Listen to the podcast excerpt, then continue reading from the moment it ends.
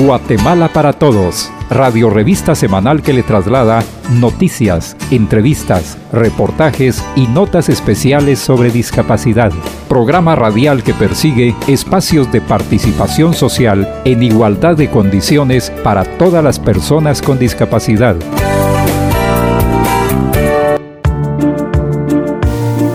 Amigos y amigas, bienvenidos y bienvenidas a una edición más del programa Guatemala para Todos del Consejo Nacional para la Atención de las Personas con Discapacidad, espacio donde cada semana le informamos sobre las acciones más importantes relacionadas con la discapacidad a través de esta emisora que ha incluido dentro de su programación el abordaje de referida temática desde un enfoque de derechos humanos ¿Cómo están? Los acompaña Néstor Mazariegos, saludándoles en nombre del CONADI, ente asesor, coordinador e impulsor de los asuntos de discapacidad en Guatemala. Aprovechamos para hacer reiterativo el llamado a usted, amiga, amigo oyente, aplicar las medidas de prevención para evitar el contagio del COVID-19, como lavado de manos constante con abundante agua y jabón, utilizar gel a base de alcohol, uso correcto de la mascarilla, cubriendo nariz, boca y barbilla y aplicar el sano distanciamiento. También recuerde que nos encontramos en la fase 2 de vacunación contra el COVID-19 que se está aplicando a personas adultas mayores con y sin discapacidad. Regístrese a través de www.vacuna.gov.gt y obtenga más información al teléfono 1517. Pues bien, nos encontramos en un nuevo invierno y con ello frente a posibles situaciones de emergencias que conlleva esta época del año, los ya tradicionales desastres naturales que tantas secuelas han dejado en el país. Apenas hemos salido de los efectos de uno de estos fenómenos cuando enseguida llega otro. Es por eso que debemos prepararnos para reducir al mínimo los daños que puedan ocasionar tanto en pérdidas materiales como de vidas humanas. Todos los sectores de población son castigados por cada uno de los desastres que se observan con relativa frecuencia en el país, pero los que llevan la peor parte son los grupos en mayor vulnerabilidad, tal es el caso de las personas con discapacidad y adultos mayores, quienes resultan ser las principales víctimas de todo evento natural, de acuerdo a estudios de organismos internacionales. Imagine, si en condiciones normales el entorno dificulta el desplazamiento seguro e independiente ante un fenómeno que altera el ambiente por deslaves, derrumbes e inundaciones, es poco probable que personas adultas mayores o con discapacidad puedan escapar del peligro, por lo que se hace necesario y urgente revisar los planes de respuesta familiar e institucional para desarrollar e implementar procesos que incluyan las necesidades y demandas de este sector poblacional. Los brigadistas deben estar capacitados en las técnicas de apoyo a personas con discapacidad y también no pensar que las personas con estas características solo pueden ser sujeto de apoyo, sino incluirla dentro de los equipos de auxilio porque conocen la comunidad, piensan en sus seres queridos o porque tienen hijos bajo su responsabilidad. El no dejarlos participar puede generar estrés, por lo que siempre será oportuno mantenerles debidamente informados. Las instituciones encargadas de la gestión de riesgo ante desastres y de ayuda humanitaria, los centros hospitalarios y los albergues, además de procurar la capacitación del personal involucrado, deben garantizar la implementación de medidas de accesibilidad en las instalaciones, contar con información en formatos accesibles y garantizar las herramientas auxiliares que requiere cada condición de discapacidad, entre estos bastones, muletas, silla de ruedas, así estar preparados ante lo que pueda venir. En el programa de esta oportunidad, en Aprendiendo de Todo, estaremos compartiendo con ustedes un breve relato que narra un testimonial donde se aplican los planes de prevención ante inundaciones, fenómeno natural que se vive durante invierno, y también la inclusión de la población con discapacidad ante estas situaciones. Además estaremos conversando con Alberto Gómez, representante de ASB Alemania, organismo internacional que promueve la prevención integral ante desastres naturales. Y claro, no pueden faltar las noticias de la semana con las acciones más importantes que generan las organizaciones de personas con discapacidad. Acompáñenos una vez más en el programa Guatemala para Todos. Las personas con discapacidad tienen derecho a la comunicación Toda información televisiva y audiovisual en redes sociales debe contar con formatos accesibles con intérprete de lengua de señas, mecanismos audibles, mensajes de fácil comprensión, pictogramas y contenido digital accesible. Conadi, 24 años por una Guatemala más inclusiva. Guatemala para Todos en Aprendiendo de Todo. Consejos prácticos y orientaciones que todos debemos conocer.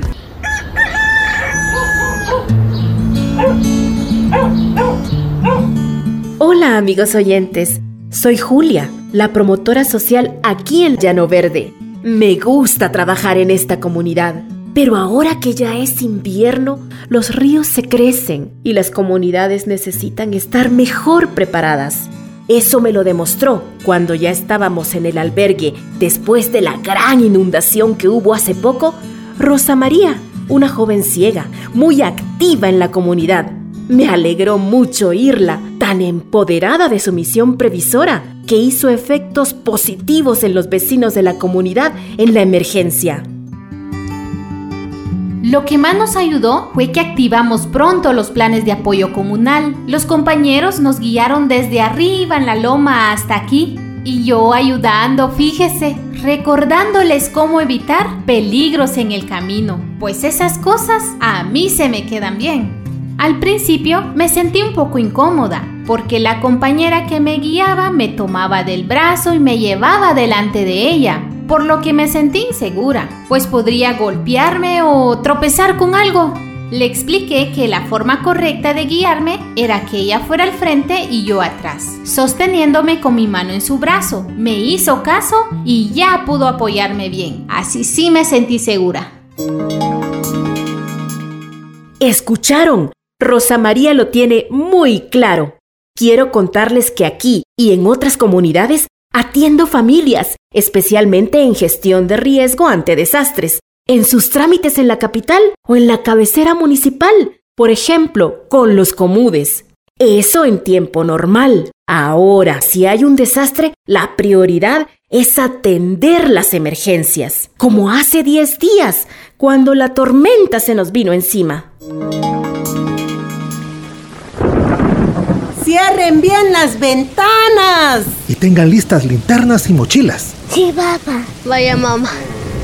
Don César, vengo con los socorristas y ya estamos evacuando porque se nos viene la correntada del río. Vámonos de una vez al albergue con sus mochilas de emergencia seguras en la espalda. Así no les estorban al caminar. Sí, señito Julia. Ay, sí, gracias, señor Julia. Vos, Jorge, tráete a la abuela. Con cuidado, así como aprendimos. Acordate que le cuesta caminar. No se nos vaya a caer. Vaya mamá, yo la llevo.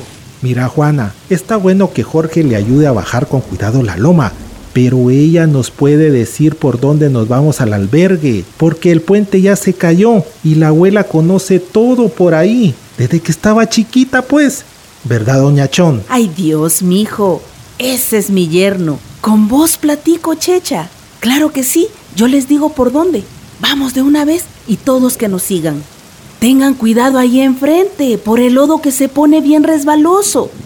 Mi hijo, no me agarres el bastón. Yo sé cómo lo llevo. Solo apóyame y anda atento por si miras peligro. Está bien, abuela. Fueron momentos difíciles, pero nos dio ánimo y seguridad que cada familia, nosotros en los equipos de rescate, evacuación y apoyos, todos sabíamos cómo protegernos porque participamos creando el plan de prevención comunitaria. De las 800 familias de la comunidad, aún no tenemos claro cuántas personas con discapacidad hay. Es algo que deberíamos saber para el futuro. Como lo recomiendan los planes o protocolos, Aquí los albergues están en lugares algo altos para que no se les metan las correntadas y en eso sí estamos adelantados. ¿Y ustedes amigos oyentes en su comunidad ya están preparados?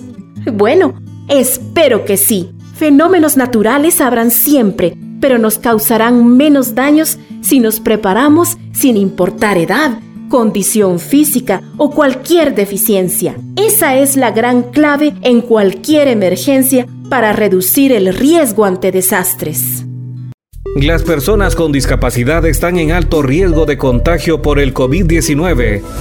Su condición no les permite cumplir a cabalidad los protocolos de seguridad, convirtiéndose en un grupo vulnerable. El acceso a la vacuna contra el COVID-19 debe ser prioritario para la población con discapacidad. CONADI, 24 años por una Guatemala más inclusiva. Conversamos sobre discapacidad, Guatemala para todos, en la entrevista. El cemento de la entrevista en esta oportunidad, una vez más nos acompaña Alberto Gómez de ASB Alemania. Bienvenido a este espacio de la entrevista. Gracias a Conadi por la invitación y un saludo a todas las personas que nos oyen. Una vez más llegan las lluvias y con ello los fenómenos naturales, donde las personas con discapacidad, adultos mayores, son mayormente afectados ante estas situaciones. Sí, sabemos que muchas veces las mayores afectaciones las sufren las personas o familias con mayores vulnerabilidades, que viven en viviendas más débiles estructuralmente. Normalmente sí podemos afirmar que hay una correlación de mayores daños para familias más pobres, muchas de ellas viviendo en lugares reconocidos de riesgo, pero sin alternativas al respecto. Y esta afirmación también es ampliable a los países. Y es que normalmente los países ricos sufren menores daños que los países pobres ante fenómenos similares. Por ejemplo, no es igual el daño que causa un terremoto en Haití, en Centroamérica o en Japón, porque en este último país las infraestructuras y los edificios están mucho mejor construidas y preparadas ante el embate de un terremoto o de un huracán. Ahí en Japón decimos que la vulnerabilidad es menor y por tanto también menor el riesgo de desastres. ¿Qué factores son tomados en cuenta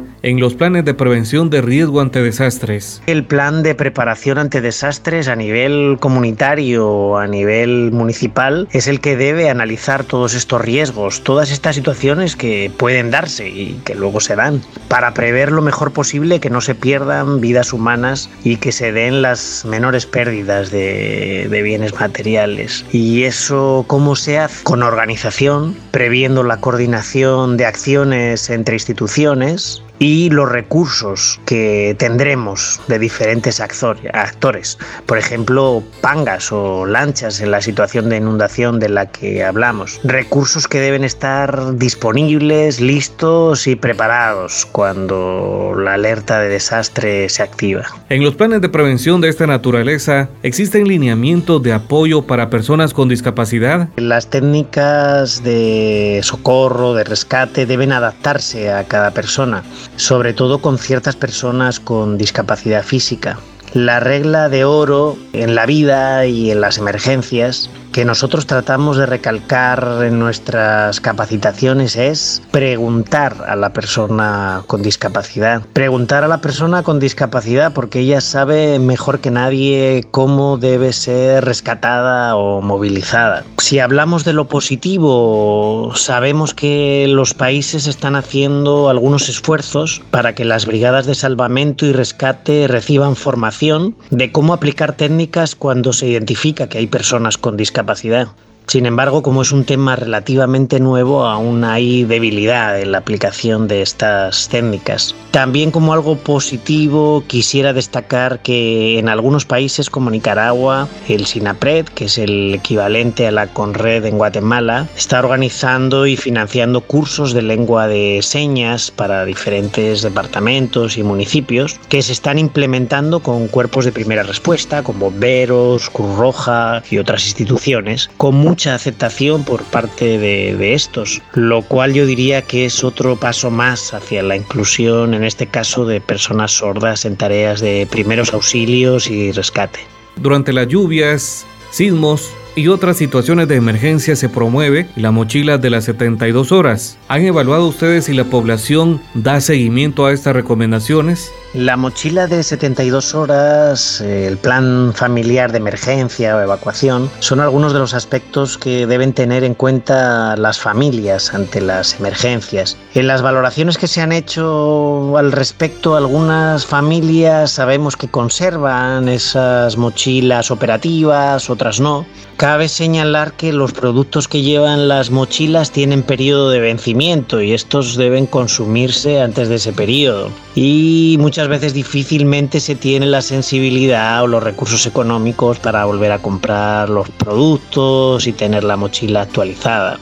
Pero a las personas con discapacidad y a sus familias sí me gustaría recalcarles, prepárense de la forma en que ustedes quieran o crean, tengan su plan, aunque sea en la cabeza y hablado y acordado con sus familiares. Está claro que todos debemos prepararnos para cualquier emergencia porque de ello puede depender salvar nuestra vida o algunos de nuestros medios de vida.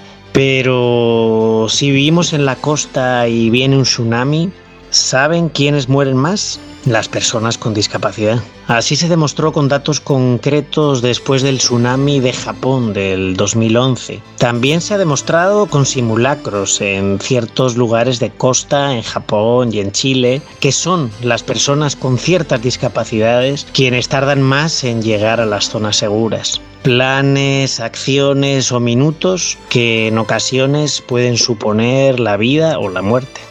Con las lluvias habitualmente se implementan albergues temporales. Alberto, ¿consideras que estos espacios han ido incluyendo mecanismos de apoyo para personas con discapacidad? En mi opinión, lo primero que necesitamos para contar con albergues temporales inclusivos es información sobre condiciones de accesibilidad. En la medida en que las personas con discapacidad y sus familias formen parte de los comités locales y municipales de desastres, donde se identifican estos albergues temporales con sus responsables, etc. Vamos a ir identificando esas brechas de accesibilidad. Poco a poco iremos mejorando sus condiciones de accesibilidad. Cuando haya recursos, pero también si se siente la necesidad de, de estas mejoras. Si no hay nadie que ponga el dedo en la llaga y que señale que la accesibilidad es importante en estos lugares en otros, difícilmente se irán mejorando estas condiciones de accesibilidad. Creo que hemos ido promoviendo cierta concienciación al respecto con determinados funcionarios de sistemas de gestión de riesgo, con red o sus equivalentes en otros países, y que el tema se va abriendo paso. Pero, como decía al principio, sin diagnóstico, sin información sobre las condiciones de accesibilidad en estos albergues, sin personas u organizaciones que empujen en esa dirección y que hagan saber que la accesibilidad es para todos, para personas mayores, eh, mujeres embarazadas, personas con lesiones temporales. Difícilmente se va a ir mejorando esas condiciones al ritmo que, que quisiéramos. Tomando en cuenta la vulnerabilidad del suelo guatemalteco, puede preverse un plan de gestión de riesgo inclusivo que pueda dar respuesta a la manifestación de diferentes fenómenos naturales que pongan en peligro a la población? La vulnerabilidad de los suelos o los riesgos de derrumbes son uno más de, los riesgos que deben enfrentar algunas comunidades de Guatemala y de otros países de la región. Hay planes que se centran en una sola amenaza, por ejemplo, tsunamis o inundaciones, pero la mayoría de los planes a nivel comunitario, yo diría que incluso municipal, deben analizar todas las amenazas de origen natural o humano que tienen sus territorios. Por eso muchas veces se emplea la palabra multiamenaza o planes multiamenaza. Y también debemos analizar en esos planes los diferentes tipos de vulnerabilidad física, de edificios e infraestructuras, ambiental, social, cultural, etc. Y en consecuencia establecer medidas, pero sin olvidarse de nadie, Ahí es donde hablamos de planes inclusivos, de gestión de riesgo. Decimos que a veces la sociedad se olvida de las personas con discapacidad en sus sistemas educativos, en el ámbito laboral, pero lo que hemos escuchado muchas veces en este ámbito de las emergencias es que las personas con discapacidad son dejadas atrás por sus propias familias. Me dejaron ahí cuando sucedió el huracán, cuando llegó el terremoto. Y muchas veces también hemos comprobado en estudios y en documentos internacionales que estas personas con discapacidad encuentran barreras de todo tipo que tienen que superar para acceder a la, a la, a la ayuda o a la asistencia humanitaria. Mm, en ese sentido, los planes inclusivos de gestión de riesgos de desastres deben apuntar a, a, evitar esas discriminaciones, a que el acceso sea igualitario para todos en la asistencia humanitaria y, por tanto, a superar esas barreras. ¿Cómo puede una persona con discapacidad apoyar en una situación de emergencia natural? Todos podemos apoyar, también las personas con discapacidad. Siempre se dice que la primera respuesta ante una emergencia está en manos de las comunidades, es decir, que muchos aspectos de importancia como son la alerta, la evacuación a tiempo, la evaluación de daños, el rescate de ciertas personas, está en manos de personas de esa comunidad antes de que lleguen personas o instituciones especializadas en rescate o en ayuda humanitaria. Por tanto, claro que pueden ayudar. Radio Tormenta, una obra que se presentó en los países centroamericanos del CA4, expuso aún dentro del tono cómico de, esta obra, cómo a veces las personas con discapacidad, las protagonistas de esta obra, pueden ser más responsables y saber más incluso sobre qué hacer ante una emergencia que las personas sin discapacidad. También en el trabajo que se ha realizado en los últimos años en varios proyectos que hemos realizado en la región, hemos fomentado la participación de personas con discapacidad en comités locales, municipales, nacionales. La realidad es que ellas son expertas en riesgos y porque ellas conocen mejor que nadie las dificultades concretas que tienen las personas con diferentes tipos de discapacidad.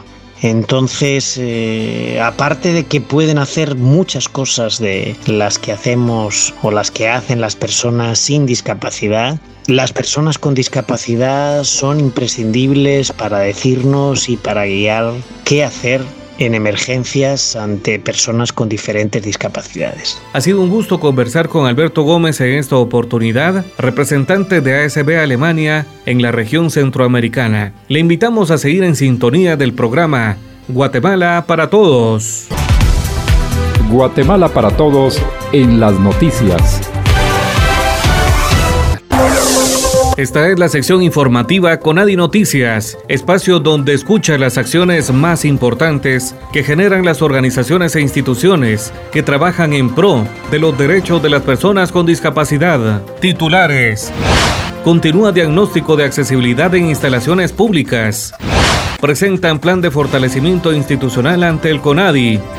En seguimiento proyecto de inclusión laboral en la Policía Nacional Civil. Conadi Noticias. Claribel Castillo, presidenta del Conadi Personal Técnico, realizó un recorrido a los departamentos y unidades de la Dirección del Deporte y Recreación del Ministerio de Cultura y Deportes, con el objetivo de realizar un diagnóstico de accesibilidad y establecer los ajustes razonables que se requieran para personas con discapacidad que se prevé puedan ser contratadas como resultado de la Feria del Empleo en apoyo a referido sector. El CONADI dará acompañamiento, asesoría y coordinará juntamente con el Ministerio de Trabajo y Previsión Social y la inclusión de personas con esta condición en referida cartera. Con Nadie Noticias. El plan de fortalecimiento institucional del Consejo Nacional para la Atención de las Personas con Discapacidad, elaborado por el Instituto Holandés para la Democracia Multipartidaria, fue socializado con personal técnico del CONADI. El plan surge como resultado del convenio de cooperación entre ambas entidades y tiene el propósito de fortalecer el quehacer de los diferentes ejes del CONADI durante los próximos dos años y medio. CONADI Noticias. Personal de la Subdirección General de la Policía Nacional Civil sostuvieron un encuentro con técnicos del CONADI en seguimiento al proyecto de inclusión laboral de personas con discapacidad dentro de la PNC y otras dependencias de gobernación. Entre los compromisos adquiridos se encuentra la participación del CONADI en la mesa técnica de la PNC para exponer la normativa sobre discapacidad enfocada en inclusión laboral de referido sector y accesibilidad en infraestructura e informática. Asimismo, referida dependencia indicó que trabaja en la creación del perfil de personas con discapacidad que puedan optar a las plazas laborales. Conadi Noticias. El Conadi a través de la promotora departamental de Suchitepeques ha dado acompañamiento y apoyo al proyecto de alfabetización de personas con discapacidad mediante enseñanza del sistema de lectoescritura braille, acción derivada al convenio interinstitucional entre el CONADI y el Comité Nacional de Alfabetización CONALFA. Las acciones iniciaron con las visitas domiciliares de alfabetización en Aldea Nahualate del municipio de San José el Ídolo, Suchitepeques. Conadi Noticias. El CONADI a través del eje de participación ciudadana continúa llevando a cabo procesos de acompañamiento y fortalecimiento y fortalecimiento de asociaciones de y para personas con discapacidad en diferentes departamentos. En esta oportunidad se brindó el apoyo legal a asociaciones civiles en proceso de formación, entre estas Asociación Alita de Amor, del municipio de Santa Cruz Alta Verapaz, Organización Dilo Enseñas, de Cobán Alta Verapaz, Asociación Integral de Personas con Discapacidad, ACIDEP, del Palmarket Saltenango. Conadi Noticias. Estas han sido las acciones más importantes que han generado las organizaciones e instituciones que trabajan en pro de los derechos de las personas con discapacidad. Las personas con discapacidad han resultado afectadas económicamente por el efecto de la pandemia. Esta población tiene derecho a un empleo digno y ser parte de la reactivación económica del país, generando programas de inclusión laboral de acuerdo a sus conocimientos y habilidades y reducir de esta manera la brecha de desempleo del sector. Conadi, 24 años por una Guatemala más inclusiva. Derivado de la Feria del Empleo y otros esfuerzos que realizan instituciones de gobierno para incluir a la población con discapacidad dentro de su recurso humano, diversas entidades estudian la manera de accesibilizar los espacios de trabajo, por ejemplo, mermar las barreras arquitectónicas como gradas, generar espacios más amplios, ajustes razonables para personas con discapacidad. Todo esto con el propósito de implementar el proyecto de inclusión laboral de referido sector y juntos trabajar en la fase de reactivación económica del país y contribuir de esta manera al desarrollo de Guatemala. Recuerde que este u otro programa producido por el CONADI puede escucharlo en nuestro podcast a través de Spotify y en www.conadi.gov.gt. En nombre del CONADI, Néstor Mazariego les agradece su amable sintonía. Gracias también al apoyo de esta emisora. CONADI, acción conjunta para una participación plena. Guatemala para Todos, radio revista semanal que le traslada noticias, entrevistas, reportajes y notas especiales sobre discapacidad. Programa radial que persigue espacios de participación social en igualdad de condiciones para todas las personas con discapacidad. No deje de escucharnos la próxima semana a esta misma hora y por esta misma estación.